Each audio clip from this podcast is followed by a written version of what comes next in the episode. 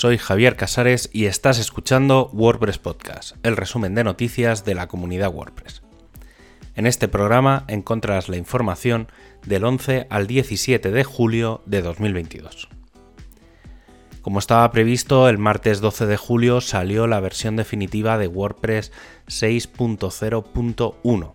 Se ha definido solo como edición de mantenimiento e incluye 13 correcciones del núcleo de WordPress y 18 correcciones específicas del editor.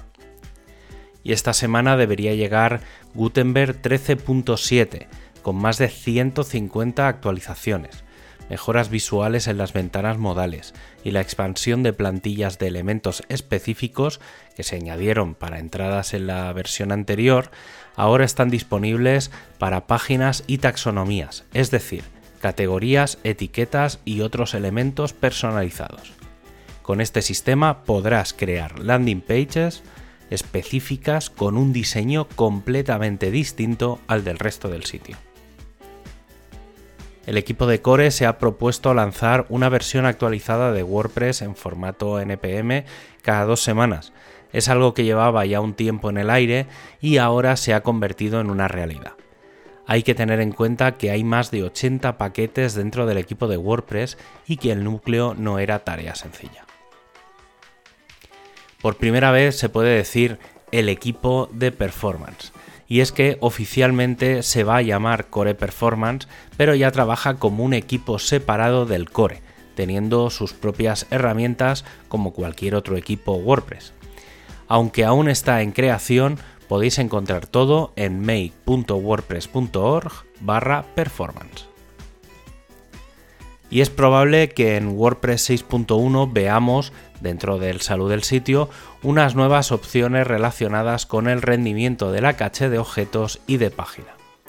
Estos componentes se han estado probando dentro del plugin del Performance Lab y se han aprobado para pasarlos al núcleo de WordPress el equipo de test ha finalizado el resumen de las pruebas relacionadas con los patrones y partes de plantilla. En general, muchos usuarios desconocían la vista de lista y les ha sido frustrante su uso moviendo bloques directamente desde allí. Hay un deseo importante de saber en qué lugares se pueden añadir bloques una vez estás trabajando en una zona determinada. En general, la experiencia con patrones, partes y otros elementos ha sido compleja, influyendo mucho la falta de categorización de estos. Por otro lado, ya se ha abierto la prueba número 15 que se centra en la personalización de las categorías. En este caso, la prueba principal consiste en probar el nuevo selector de plantillas de Gutenberg 13.6 que permite la extensibilidad de las plantillas. El equipo de mobile ha presentado la versión 20.3 de las aplicaciones. En el caso de Android se han añadido las opciones de añadir vídeo desde URL y corregido un problema con los textos alternativos de las imágenes. Además, se ha incluido el mensaje de recuperación de bloque en aquellos que son inválidos. En el caso de iOS, las respuestas en comentarios son más rápidas al poder elegir el autor en la lista de sugerencias y también se ha incluido los vídeos desde URL y la recuperación de bloque.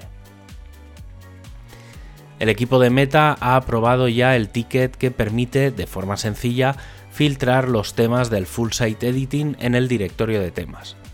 Ha sido una discusión bastante importante y finalmente el texto del botón es de Block Themes. Ahora, si se usa para filtrar los temas, aparecerán alrededor de 100. El equipo de training ha comenzado a explorar la posibilidad de que la comunidad WordPress cree un sistema de certificación.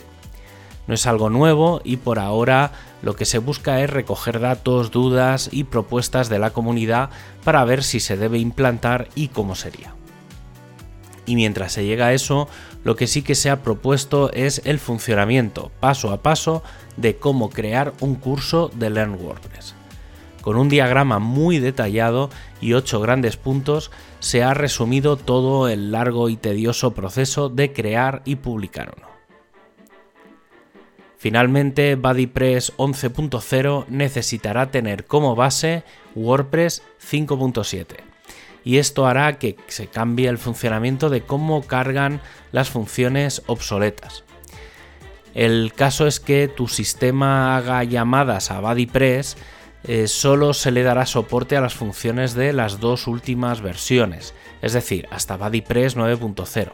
Las funciones anteriores directamente darán un error.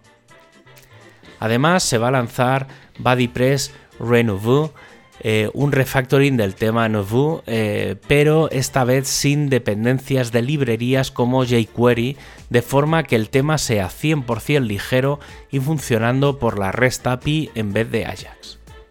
Las fechas que se plantean para la versión 11.0 son el 19 de octubre para la beta y el 14 de diciembre para la versión final. Y para acabar, ya sabes que tienes todos los enlaces para ampliar la información en wordpresspodcast.es. Un abrazo y hasta el próximo programa.